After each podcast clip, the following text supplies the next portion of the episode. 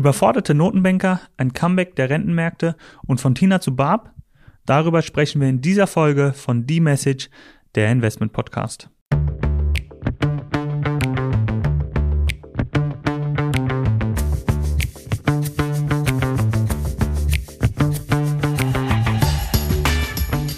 Hallo und herzlich willkommen zu einer neuen Ausgabe von The Message, der Investment Podcast. Hi Uli, schön, dass du wieder da bist. Bist du gut ins neue Jahr gestartet? Super, also perfekt reingekommen. Ähm, auch das nötige, nötige Adrenalin geben die Märkte einem, von daher top. Ja, war wieder spannend. Äh, wir haben ein paar Market Outlooks gelesen die letzten paar Tage und merken, wie stark dieser Fokus auf Fixed Income in diesem Jahr ist, sowohl auf Asset Manager Seite als auch Vermögensverwalter Seite. Seid ihr dort auch positioniert?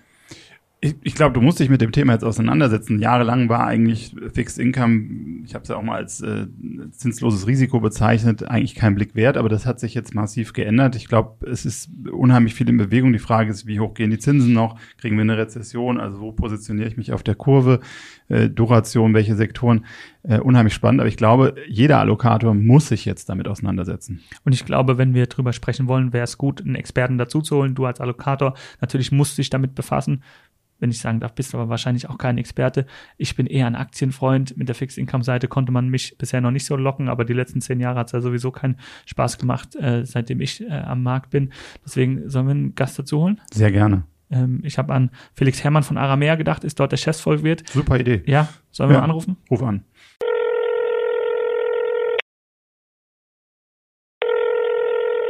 Hi Felix, schön, dass du heute bei uns im Podcast mit dabei bist. Um den ein oder anderen Zuhörer vielleicht auch abzuholen, die dich vielleicht noch nicht kennen, kannst du ein paar Worte zu dir sagen, wer du bist, für wen du arbeitest, was du vorher gemacht hast?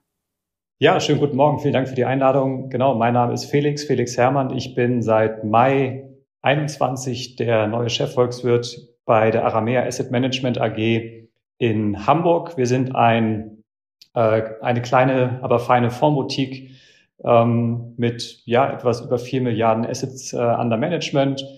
Teilweise bin ich auch hier als Portfolio Manager am Start. Vorher war ich über ja zehn Jahre tatsächlich in Frankfurt. Meine erste Station seinerzeit bei der DZ Bank in Frankfurt im äh, Fixed Income Research und danach war ich über fünf Jahre beim ähm, ja, ich glaube immer noch größten ähm, Asset Manager der Welt bei BlackRock, war, da, war dort verantwortlich mitverantwortlich für die Investmentstrategie in der Dachregion. Am Jahresanfang haben wir immer die Kurszielschätzung DAX 16.000, S&P 4.000, was weiß ich. Und am Ende des Jahres guckt man zurück und denkt, hätte man sich auch sparen können. Deshalb ähm, ist ja mit Prognosen immer so schwierig, gerade was die Zukunft betrifft. Oftmals auch nicht sinnvoll. Aber ich glaube, im Anleihebereich ist es ein bisschen was anderes, weil da sind Einschätzungen, was die Zinsseite angeht, ja eigentlich unabdingbar, oder? Für den Investitionsgrad. Absolut. Und ich glaube, wir sind im Moment auch in einem Umfeld, wo man mit Fug und Recht behaupten kann, dass die Zinsmeinung und ganz konkret und ganz dezidiert vor allem eben auch die Meinung darüber, wo die, wo die Bundzinsen hingehen, äh, ein Großteil eben auch der Gesamtmarktbewegung beeinflusst. Das gilt natürlich für die, für die Fixed-Income-Seite ähm, in, in Toto, also eben auch für die Unternehmensanleihen oder auch die Nachranganleihen dann innerhalb des Unternehmensanleihesektors, auch für die Emerging Markets, für die Währung aber im Moment würde ich auch sagen, ganz stark ähm, maßgeblich ist die Zinsbewegung auch für die Aktienmarktseite. Ja, auch gerade nochmal mit einem Aktienportfolio-Manager hier bei uns im Haus gesprochen.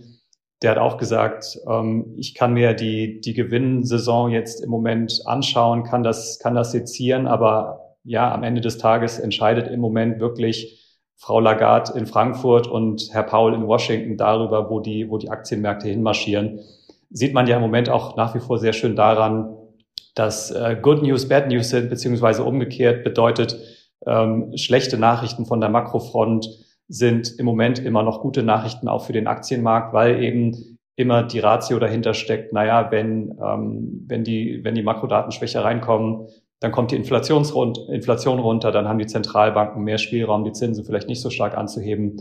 Ähm, und das ist dann natürlich insbesondere dann eben auch positiv für den Aktienmarkt. Bevor wir vielleicht über dieses Jahr sprechen, 2023 und ein mögliches Comeback der Fixed-Income-Seite, die es ja über die letzten Jahre immer sehr, sehr schwierig hatte, könntest du vielleicht noch mal ganz kurz über letztes Jahr sprechen? Einfach, ich glaube, wir haben es alle miterlebt und wir wissen, was passiert ist. Aber wie sind deine Emotionen zu letztem Jahr? Was sind so deine zwei Key Facts, die du aus dem letzten Jahr mitgenommen hast?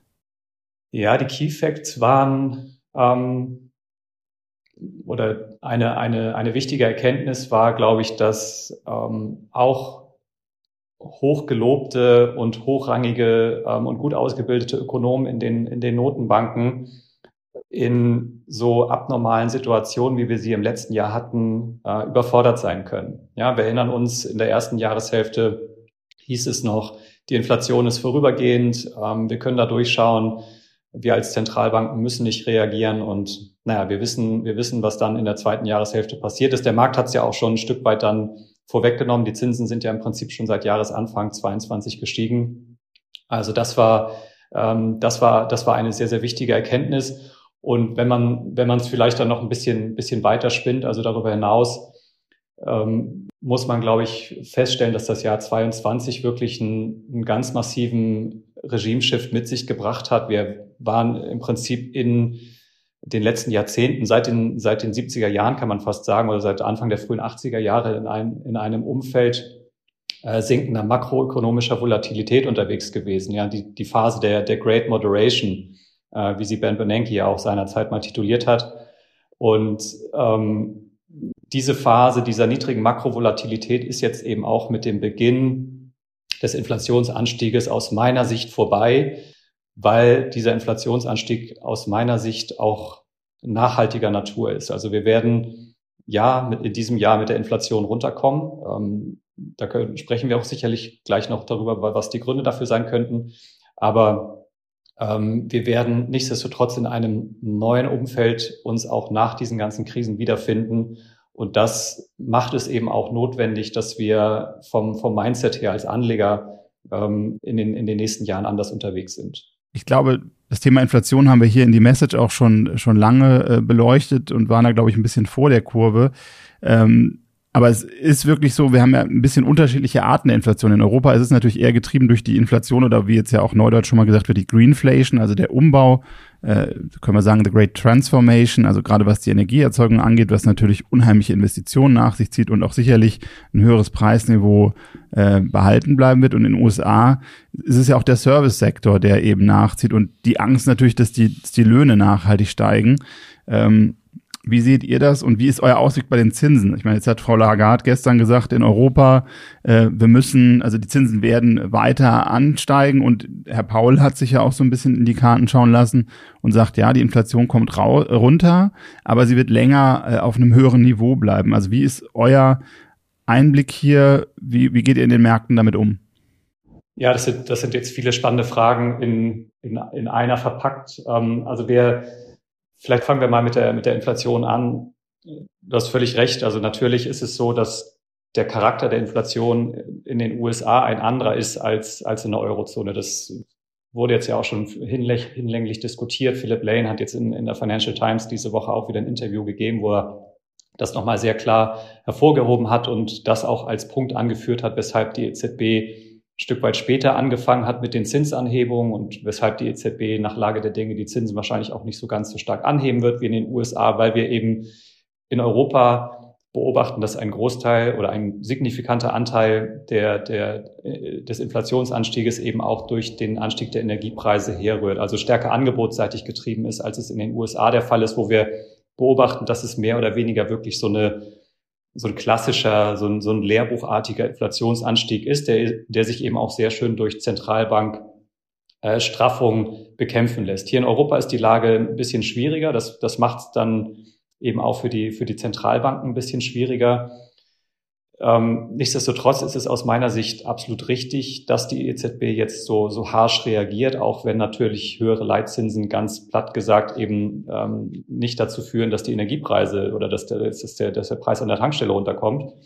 Aber die große Gefahr ist eben auch hier bei uns in Europa, dass wir die ähm, häufig zitierten Zweitrundeneffekte sehen. Und diesen Zweitrundeneffekten ist es relativ ähm, schnurzpiep egal, was sozusagen die, die Ursache der Inflation ist, ob sie jetzt angebotsseitig ist, nach, nachfrageseitig getrieben ist.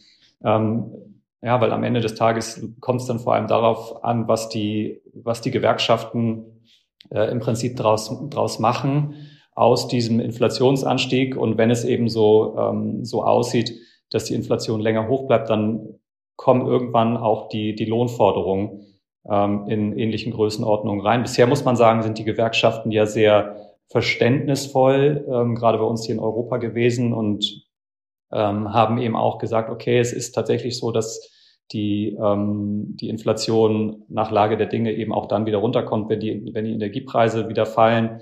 Das haben wir jetzt ja auch schon in Teilen gesehen. Nichtsdestotrotz beobachten wir jetzt, wenn wir beispielsweise uns das Lohnwachstum hier in Deutschland anschauen und auch die, die Forderung beispielsweise einer, ähm, einer Verdi oder einer IG Metall, dass wir da wirklich in ganz anderen Sphären unterwegs sind, als das vor den Krisen der Fall gewesen ist. Und das ist eine Gefahr, die man nicht unterschätzen darf. Ähm, ein berühmter Notenbanker hat mal gesagt, dass das kleine, kleine dreckige Geheimnis der Notenbankpolitik ist, dass auch die Notenbanker nicht genau wissen, wie sich Inflationserwartungen bilden und vor allem wissen sie auch nicht, wie sich ähm, Inflationserwartungen ähm, sozusagen loslösen oder was, was, was für Gründe gegeben sein müssen, damit sich Inflationserwartungen von einem erhofften Anker lösen. Und genau das ist die Gefahr. Und das ist ja auch der Grund, weshalb die Notenbanken immer betonen, ähm, im Zweifel machen wir lieber zu viel als zu wenig, weil der Schaden, der ökonomische Schaden, der entsteht, wenn wir, äh, wenn wir zu wenig machen, der ist im Zweifel weitaus größer als der, wenn wir jetzt vielleicht eine Rezession hervorrufen, die 0,5 Prozentpunkte, ein Prozentpunkt tiefer ist für ähm, äh, ein halbes Jahr oder ein Dreivierteljahr. Das ist, das ist sozusagen ein, eine, das sind Kosten, die man dann im Zweifel gerne in Kauf nimmt. Also das sozusagen zum, zum Thema Inflation. Ähm, und du hast es angesprochen, Lagarde gestern ähm, im Prinzip ähm, sie war ja, saß dort auf einem Panel in Davos, ihre Redezeit war relativ überschaubar innerhalb dieses 45-minütigen Panels. Aber trotzdem hat sie die Zeit gut genutzt, um dem, um dem Markt klarzumachen, liebe Leute, das, was ihr da jetzt in den letzten Wochen spielt, seit Jahresanfang, passt nicht so ganz zu dem, ähm, wie wir uns das vorstellen, ähm, beziehungsweise passt es nicht zu dem, was wir in den nächsten Monaten noch vorhaben. Ähm, der äh, Kollege Klaas Knott äh, aus, aus den Niederlanden hat er ja im Prinzip auch nochmal ins gleiche Horn gestoßen und gesagt, 50 Basispunkte bleibt jetzt in den nächsten äh, Sitzungen erstmal das, das Anhebungstempo der Wahl, weil wir eben auch noch nicht in ausreichend restriktiven Terrain mit den Notenbankenzinsen sind. Was will ich damit sagen? Ich glaube, wir werden noch mal weiter steigende oder wieder steigende Bundrenditen sehen. Ähm, das bedeutet nicht, dass wir schon nicht trotzdem schon einen Großteil des Zinsanstieges hinter uns haben. Und ich glaube, das ist für die, für die Rentenmärkte weiterhin die gute Nachricht. Am Jahresanfang sah das Ganze natürlich ohne Frage nochmal deutlich attraktiver aus mit zehnjährigen Bundrenditen nördlich von 2,50 und eben auch durchaus weiten Spread-Niveaus. Also wir haben wirklich eine saftige, eine saftige Performance jetzt an den Rentenmärkten schon in diesem Jahr gesehen. Ich habe es mir gestern noch mal ein bisschen genauer angeschaut. Das ist der stärkste, Jahr, äh, der stärkste Jahresstart an den europäischen Rentenmärkten oder an den Eurozonen-Rentenmärkten seit Bestehen der Eurozone. Also das ist schon bemerkenswert, was wir dort im Moment sehen. Ähm, man muss Anlegern aber natürlich klar sagen, es wird in dem Tempo nicht weitergehen. Und vor allem, wenn die Erwartung ist, ähm, dass, es, dass es mit den Zinsen auch ähm, kurzfristig durchaus doch mal wieder in die andere Richtung gehen könnte, ändert aber, darüber reden wir sicher gleich auch noch, ändert aber nichts daran, dass Rentenmärkte per se an Attraktivität, auch gerade im Vergleich zu den letzten zehn Jahren oder vielleicht sogar noch länger, deutlich, deutlich an Attraktivität gewonnen haben und dass es innerhalb des Rentenmarktes im Moment Sektoren gibt oder Bereiche gibt, die aus meiner Sicht wirklich ein Must-Have sind im Portfolio. Du hattest eingangs auch gesagt, Good News ist Bad News, Bad News ist Good News. Und ich glaube, da ist was, da hätten wir den Zeitpunkt für die Folge, für die Episode, für die Aufnahme nicht besser wählen können. Denn neben den Aussagen von Frau Lagarde gab es ja gestern auch Arbeitsmarktdaten in den USA, die auch wieder positiver waren. Und äh, es ist so ein bisschen, dass wenn man sich die alten FOMC-Meeting Notes anguckt äh, von Herrn Paul, der ist ja eigentlich eher hawkisch, was viele eigentlich unterschätzen durch diese Aktion 2018, wo er dann früher zurückgerudert ist im, im Q4. Ähm, aber wie ist euer Ausblick? Ich sag mal, Jeff Gundlach als neuer Bond-King äh, tituliert, glaubt ja nicht daran, dass die FED über fünf Prozent geht. Ähm, wie seht ihr das? Ähm, ich glaube, wir sind in den USA deutlich näher an der sogenannten Terminal Rate dran, als wir es in der Eurozone sind. Soll heißen, die, die Fed ist schon deutlich längeres Stück des, des Weges gelaufen. Ich gehe davon aus, dass wir irgendwo um die Marke von fünf Prozent ähm, rauskommen werden, dass, dass die, wie gesagt, diese sogenannte Terminal Rate dort liegen wird, immer unter, unter der Voraussetzung, dass die Inflation nicht nochmal ein, eine, eine Kehrtwende nimmt. Ja, also auf das, auf das Risiko will ich auch ähm, durchaus hinweisen. Das ist jetzt nicht unser Kernszenario, aber auch die Erfahrung aus den 70er Jahren beispielsweise lehrt ein, dass es durchaus, durchaus in, in Zyklen ähm, äh, passieren kann, dass die, dass die Inflation ansteigt. Damals hat die Notenbank ein Stück weit falsch reagiert und auch diesen Wiederanstieg mit verursacht. Das wird wahrscheinlich in diesem Zyklus anders sein. Ich glaube auch, die Gefahr ist wahrscheinlich höher, dass Paul das länger und höher zieht, weil er genau diese, dass genau diese Angst vor dieser Welle, die du auch gerade gesagt hast, diese Zyklizität, dass man eben nicht möchte, dass es jetzt ein bisschen runterkommt und dann wieder hochkommt, dass man dann wieder hochfahren muss, sondern dass man wahrscheinlich eher auf der stärkeren oder zu hohen Seite irrt, um es wirklich runterzubringen. Ne? Genau, genau. Also das ist, ähm, das ist ja auch das, was Paul, glaube ich, schon häufiger jetzt eben erwähnt hat, dass man die Fehler aus den 70er Jahren nicht wiederholen möchte. Und ähm, ich, ich glaube, die, ähm, die Frage und auch der Fokus des Marktes, ähm, was jetzt die US-Geldpolitik angeht, sollte sich langsam verschieben oder weggehen von der Frage, wo kommen wir raus? Ähm, wie gesagt, ich glaube, wir sind relativ nah an dieser Terminal Rate. Ich denke mal irgendwo um die fünf Prozent ähm, äh, wird, wird, das, wird das Niveau sein, wo wir rauskommen. Die entscheidendere Frage ist aus meiner Sicht jetzt, wie lange bleiben wir auf diesem Niveau? Ja, und da gibt es im Moment aus meiner Sicht wirklich auch äh, gefährliche Diskrepanzen zwischen dem, was die US-Notenbank selber ins Schaufenster stellt, im, ähm, sozusagen im, im Rahmen ihrer Dots und dem, was der, was der Markt preist. Ja, da sind wir mittlerweile wirklich in einem Bereich, wo der, wo der Markt von durchaus signifikanten Zinssenkungen schon in diesem Jahr ausgeht. Ja, und ob das wirklich so kommen wird und ob das wirklich auch für die Notenbank in den USA ein gangbarer Weg sein wird, das ist für mich eine, eine entscheidende Frage. Und wenn wir da nochmal zu einer Anpassung kommen sollten, dann wäre das natürlich auch nochmal ein, ein Gegenwindfaktor für die Rentenmärkte, zumindest mal in den USA. Was ist eure Meinung dazu? Ähm, ich bin, ich bin dort auch eher skeptisch. Ich glaube, ähm, dass natürlich die US-Notenbank mehr Spielraum haben wird ähm, oder die Wahrscheinlichkeit für Zinssenkungen in diesem Jahr in den USA deutlich höher ist als in der Eurozone. Ja, weil wir, wie gesagt, über einen anderen Charakter der, der Inflation sprechen. In, in den USA wird die Inflation, die jetzt ja auch schon ähm, irgendwo in der Größenordnung von, von sieben Prozent ist, nochmal um 5,1 Prozentpunkte, das habe ich neulich mal ausgerechnet, runterkommen, nur aufgrund der Basiseffekte.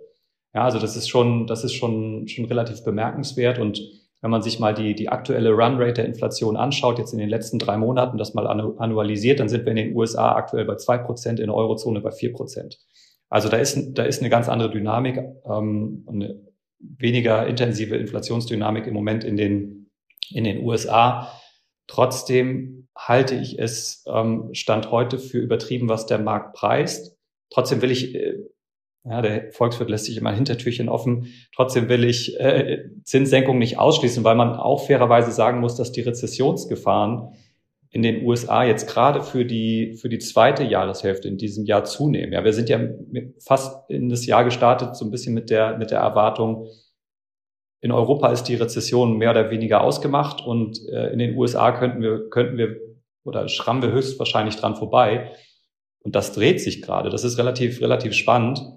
Und es dreht sich aber auch äh, dahingehend, dass die ähm, USA womöglich eher später in die Rezession abdriften könnten. Vor allem eben auch, weil der, äh, Uli, du hast es angesprochen, der Arbeitsmarkt im Moment noch so fest ist und dass die äh, Wirtschaft in den USA im Moment noch sehr stark am Laufen hält mit dem Zinsthema in den USA ist eine unheimlich spannende Sache. Ich hatte jetzt hier einen Chart vorliegen von Trahan Macro Research. Die haben gesagt, also ungefähr 70 Prozent oder fast 70 Prozent der, der Corporate-Anleihen in den USA ähm, werden in, den nächsten, in dem nächsten Jahr äh, quasi auslaufen. Ich finde das unglaublich viel. Aber wenn natürlich das Zinsniveau höher ist, dann haben wir da natürlich einen extremen Druck, weil die Refinanzierung für viele Unternehmen doch deutlich teurer wird, was dann wieder auf die Marge äh, drücken sollte.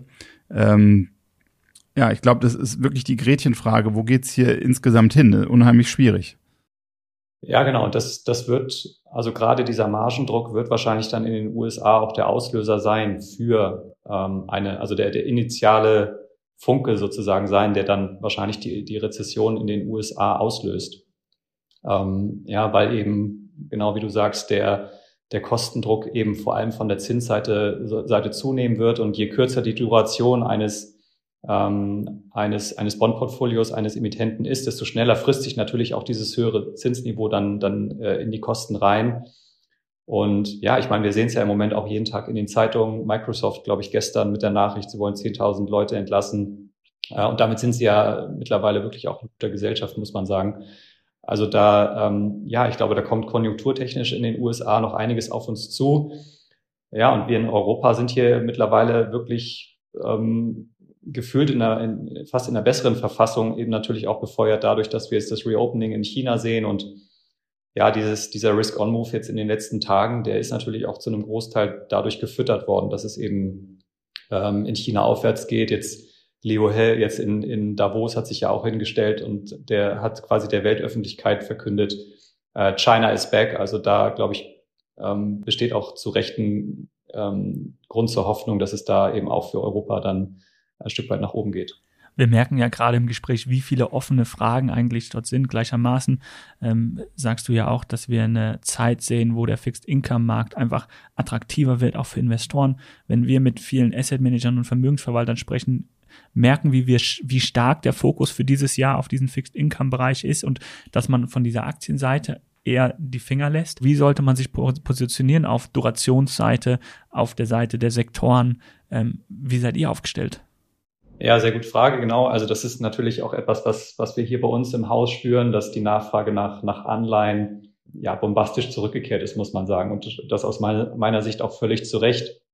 Ich meine, ein beliebter Vergleich ist ja immer ähm, Dividendenrendite des DAX und ähm, der, der Rendite eines, ähm, eines ähm, Unternehmensanleiheindex. Da sind wir ja mittlerweile fast bei einem Verhältnis von, von zwei zu eins zugunsten der Anleihen.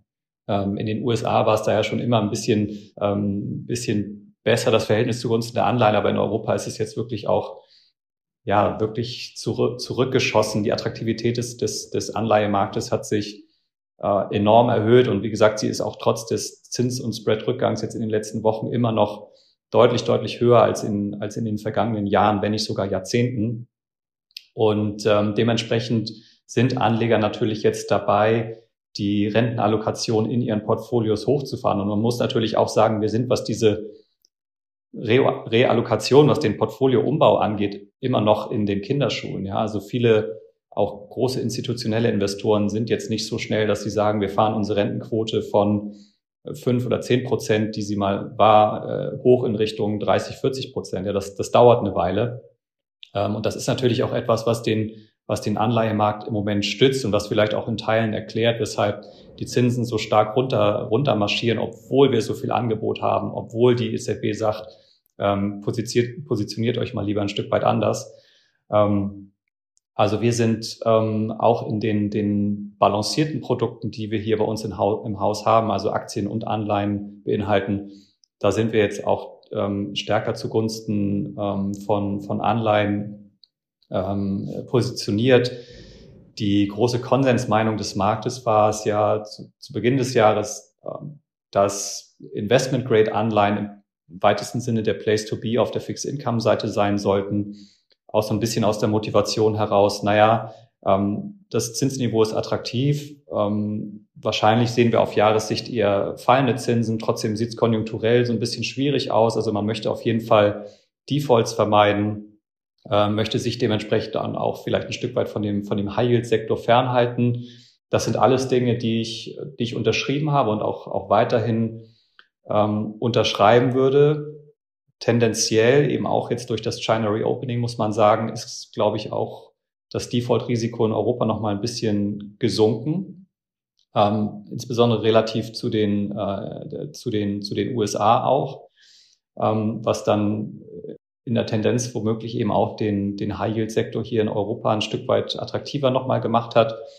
Aber was wir nach wie vor als wirklich sehr spannendes Segment erachten, ist das, ist das Nachrang, das Nachrangsegment. Also das sind ja vor allem dann Emittenten ähm, guter bis sehr guter Bonität, die überhaupt in der Lage sind, nachrangige Anleihen zu emittieren. Also Anleihen, die sozusagen dann im Falle eines Defaults ähm, sozusagen ähm, als, ähm, äh, als rein theoretisch als erstes in der Bütt stehen. Aber der Vorteil ist eben, dass diese Emittenten mit guter Bonität eben deutlich geringeres Default-Risiko haben als beispielsweise Emittenten, die sich im High-Yield-Segment tummeln. Ja, und das, ähm, das Spannende dabei ist auch, ich habe gerade nochmal mit unseren Portfolio-Managern hier im, im High-Yield-Segment gesprochen. Unser, unser Flagship-Fonds hier im, im Nachrangsegment ist aktuell mit einer laufenden Rendite von knapp siebeneinhalb Prozent unterwegs. Das ist nochmal deutlich mehr und signifikant mehr als das, was wir im europäischen High-Yield-Markt im Moment vereinnahmen können. Und das, wie gesagt, ähm, bei Emittenten mit einer besseren Bonität als im, als im High-Yield-Segment. Ja, sie bekommen sozusagen als Anleger oder man bekommt als Anleger den, den Pickup, Pickup eben dadurch, dass man in der Kapitalstruktur sozusagen nach, nachrangig unterwegs ist. Aber das ist äh, aus meiner Sicht das Segment, das jetzt auch auf Jahressicht die besten Aussichten hat. Wie gesagt, ich gehe davon aus, dass die Zinsen kurzfristig nochmal steigen und ich halte auch die Bewegungen an den Risikomärkten, Aktienmärkten, Spreadmärkten ein bisschen für zu euphorisch. Heißt aber nicht, dass wir auf Jahressicht, wenn wir jetzt mal Richtung 21. Äh, Dezember blicken, ähm, nicht trotzdem erwarten, dass die Zinsen dann tiefer sind und die Spreads sich dann auch schon ähm, wieder wahrscheinlich ein Stück weiter eingeengt haben. Und wenn das die Erwartung ist, ja, dann ist eben auch logischerweise die Renditeerwartung in, in dem Segment äh, am höchsten, wo sie die höchste, äh, wo sie die höchste laufende Rendite haben. Und das ist im Moment eben im, im Nachrangsegment der Fall. Also das ist sozusagen so ein bisschen dann auch vielleicht, wenn man möchte, eine sozusagen innerhalb der Fixed Income Seite so ein bisschen die, die Handel oder Barbell Strategy, die wir fahren. Also Sicherheit auf der einen Seite durch einen starken Fokus auf die, auf die Investment Grade Anleihen, aber sozusagen auf, auf der anderen, an der anderen Hand, am anderen Ende der Handelstange hängen dann die Nachranganleihen als ähm, vermeintlich risikoaktiv, äh, äh, risikohaftes Investment. Aber das, ja, wenn man, wenn man die Motorhaube öffnet, dann doch irgendwie gar nicht so äh, risikohaft daherkommt wie, ähm, zumindest im aktuellen Umfeld aus unserer Sicht die, die Nachranganleihen. Ja, und wenn man, wenn man sich die Sektoren anschaut, ähm, ist es aus meiner Sicht relativ schwierig im Moment da so die, die richtigen Picks rauszu, rauszunehmen. Ich glaube, dass wir 2023 auch wieder ein Jahr haben werden, wo Energie gut läuft. Ähm, ich bin der Meinung, dass wir nochmal ähm, durchaus signifikanten Anstieg auch des Ölpreises sehen werden. Stichwort China Reopening, ganz genau. Ähm, und das ja, wird wahrscheinlich nochmal auch zu einer, zu einer Outperformance des, des Energiesektors beitragen, jetzt über, über Aktien und Anleihen hinweg. Ähm, ansonsten muss man, muss man klar sagen, wenn wir, wenn wir jetzt ähm, die Sektoren anschauen, vielleicht mal in den USA anfangen, dann wäre ich da im Moment wirklich ein Stück weit vorsichtiger, würde von zyklischen Sektoren eher die Finger lassen. Ähm, ähm Leider ist man da dann auch ähm, im Mainstream unterwegs, wenn man sagt, Healthcare, also Gesundheitssektor spannend. Ähm, aber das sind halt wirklich die Sektoren, die, wenn es dann zu der äh, besagten Rezession in den USA kommen sollte, dann ein Stück weit besser dastehen. Ja, und in Europa kann man, ähm, wenn es halt ähm, sich weiter so aufhält, ähm, beziehungsweise sich die, die Lage relativ verbessert, dann kann man hier die, den, den C dann doch nochmal in das, in, oder vorsichtig in das, in das Meer der, der zyklischen Sektoren äh, stecken. Also ähm, ja, das, das ist vielleicht auch nochmal als Ergänzung aus meiner Sicht ein sehr wichtiges Thema in diesem Jahr, dass man stärker differenzieren muss zwischen den USA und der Eurozone, eben auch aufgrund der ganzen genannten Unterschiede, was die Inflation angeht, was eben auch die, den Wachstumsausblick angeht. Also das, das wird sehr, sehr wichtig und das macht der Markt aus meiner Sicht im Moment noch zu wenig. Und das sollte eben auch einen ähm, Einfluss dann auch auf die Asset Allocation in diesem Jahr haben. Jetzt haben wir über diese Segmente gesprochen und über, über die Sektoren. Ähm, stellt sich mir die Frage noch nach der Duration. Also ich, ich versuche ja auch ein Portfolio zu hatchen. Ich sag mal, in den letzten Jahren im Family Office haben wir eigentlich Anleihen so gut wie gar nicht eingesetzt, weil wir immer gesagt haben, größtenteils äh, zinsloses Risiko oder es gab ja dann die Tina, die ist jetzt sicherlich tot. There is no alternative. Das heißt, Sachwerte, Aktien waren deutlich attraktiver. Das hat sich gewandelt, das sehe ich auch so. Also ich glaube, auch als Allokator ist man äh, dort jetzt äh, zum ersten Mal wirklich geneigt, doch deutlich mehr in Richtung Fixed Income zu gehen, weil auch die, die Aussicht sich geändert hat. Da wäre meine Frage, was ist mit der Duration? Wenn ich jetzt sage, ich habe die Angst vor einer Rezession und ich will mein Portfolio irgendwo hatchen, ich kann natürlich die defensiven Sektoren nehmen, auch im Aktienbereich, Healthcare und Co.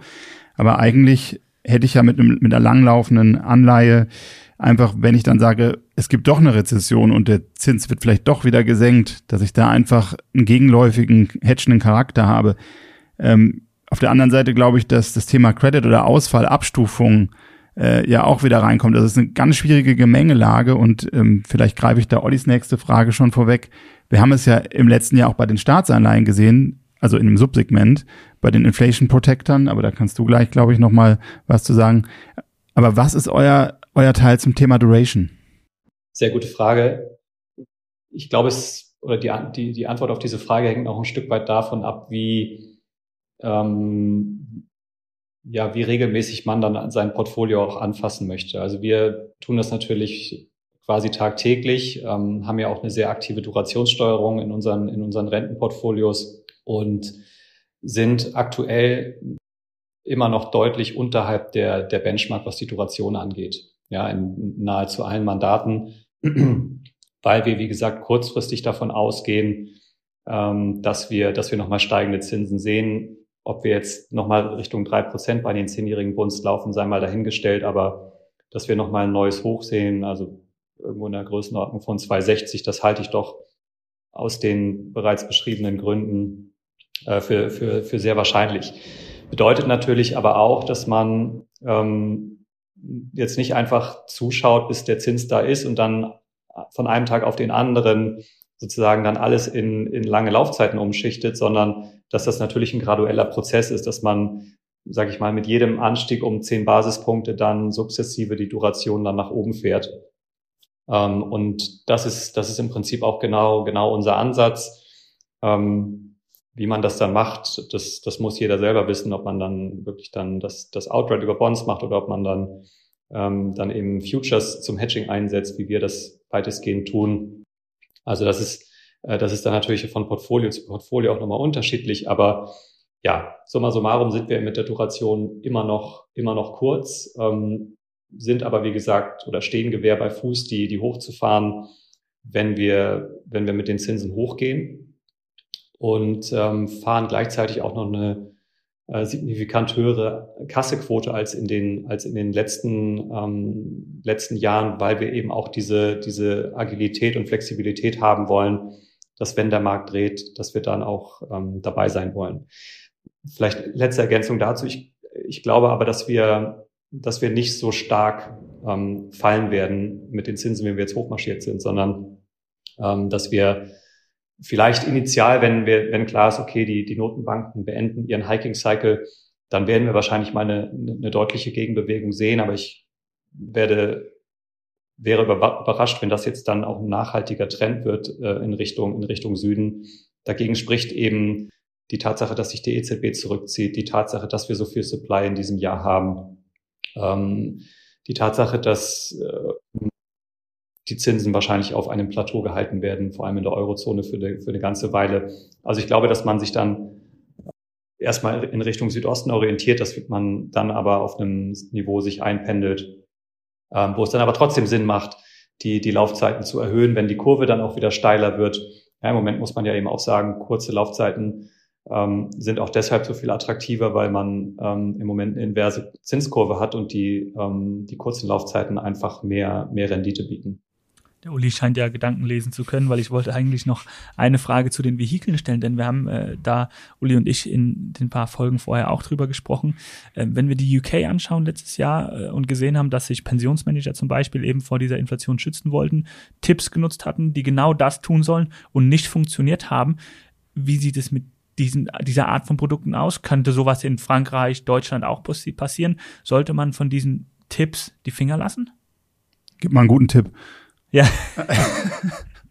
nee, also das pauschal sollte man von, von Tipps auf keinen Fall die Finger lassen. Also inflationsindexierte Anleihen ähm, sind nach wie vor auch für, für Asset Liability Manager ein sehr, sehr spannendes Tool, weil es natürlich ein ähm, sehr gutes Instrument auch für nahezu perfektes Asset Liability Matching ähm, darstellt. Und auch für uns als, ähm, als Asset Manager ähm, sind es spannende, spannende Bonds, die es da gibt, die wir auch in Teilen bei uns im Portfolio haben. Wir haben beispielsweise auch schon zu Beginn des letzten Jahres auf, ähm, auf Linker gesetzt, also auf inflationsindexierte Anleihen gesetzt, weil ähm, auch ein blindes Huhn findet mal ein Korn, damals auch schon gesagt haben, der Markt unterschätzt das mit der Inflation. Also wir waren da schon ähm, glücklicherweise relativ früh dabei und haben gesagt, die Inflation, äh, das Inflationsproblem wird weitaus hartnäckiger, als die Zentralbanken uns das im Moment weiß machen wollen.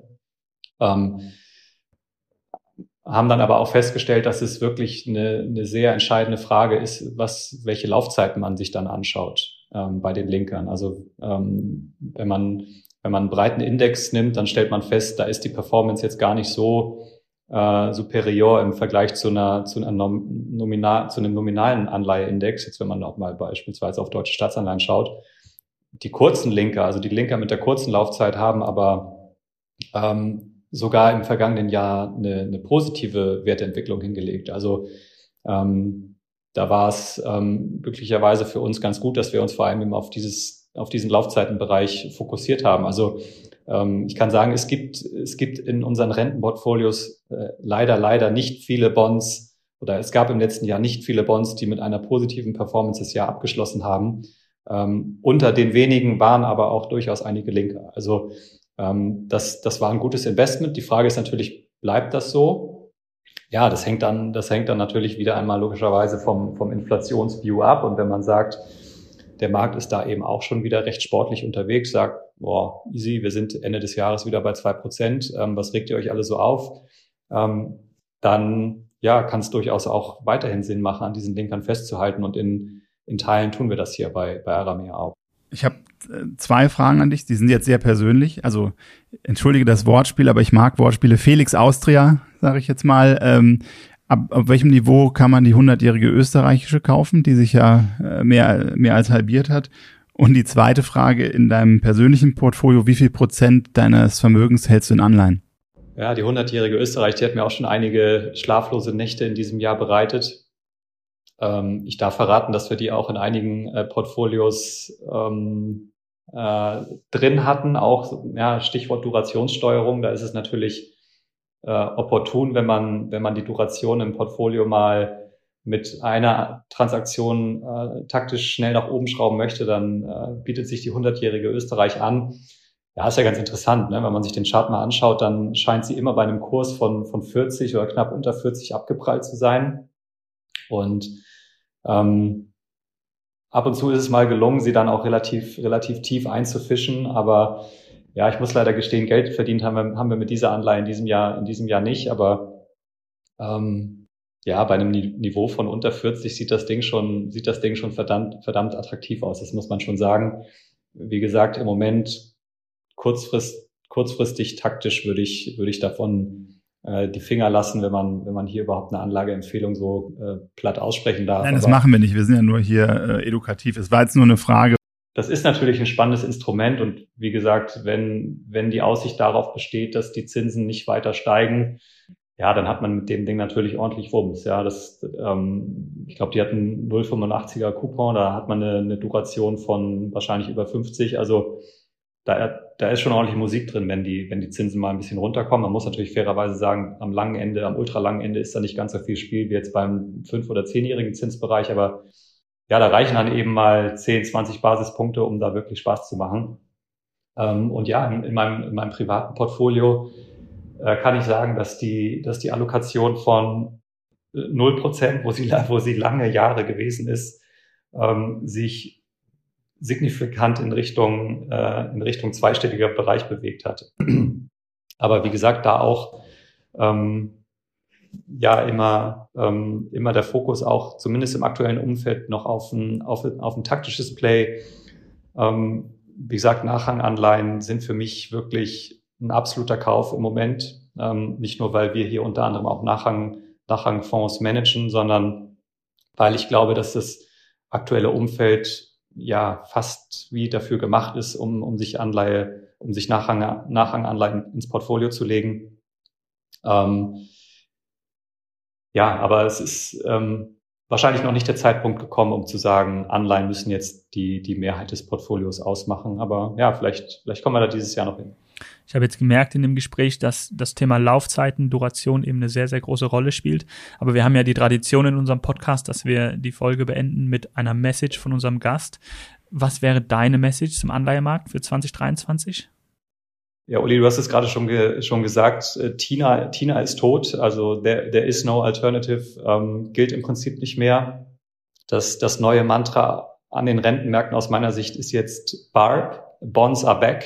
Ähm, also der, der Anleihemarkt ist, ist zurück. Die Message für mich ist wirklich, der, der Anleihemarkt als wirklich ähm, sinnvolle Alternative in den Portfolios ist zurück. Jetzt völlig unabhängig davon, dass die Attraktivität am Jahresanfang vielleicht noch ein Stück weit höher war, als sie es jetzt ist. Ähm, Anleger sind quasi gezwungen, sich jetzt diesem Segment auch wieder zuzuwenden. Ähm, ja, und das, das ist auch gut so. Felix, vielen herzlichen Dank für deine Zeit und die guten Einblicke. Sehr gerne. Tschüss. Ciao. Ja, ich will jetzt nicht wieder sagen, unheimlich spannende Folge. Aber, Aber es war eine. Ja. Äh, ich glaube, die Einblicke mit so einem Fachmann ähm, und ich glaube, gerade dieses Thema in diesen verschiedenen Facetten zu beleuchten, jetzt hätte man auch noch Wandelanleihen als, als Thema nehmen können.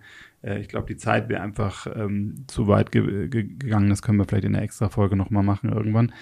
Aber Renten oder Anleihen sind einfach ein Thema, äh, was wieder interessant geworden ist. Und ich glaube, dort kann man auch echt einen Mehrwert durch ein aktives Management rausholen. Und ich habe das Gefühl, es ist nicht nur das eine Vehikel, was man dort nutzen kann. Es gibt nicht nur Staatsanleihen, es gibt nicht nur Unternehmensanleihen, sondern es gibt viele verschiedene Möglichkeiten, dieses Thema zu spielen. Ähm, die große Message, und ich habe es vor der Message auch gesagt, die ich hier rausgenommen ist einfach dieses Thema Laufzeiten. Man kann, es ist keine reine Buy-and-Hold-Strategie. Man muss da auf Experten setzen mit großer Wahrscheinlichkeit und einfach diese Laufzeiten wirklich für sich nutzen. Da gebe ich dir vollkommen recht, Olli, und ich glaube, das ist eine gute Erkenntnis, die hoffentlich auch die Hörer diesmal bei Die Message Der Investment Podcast. mitgenommen haben.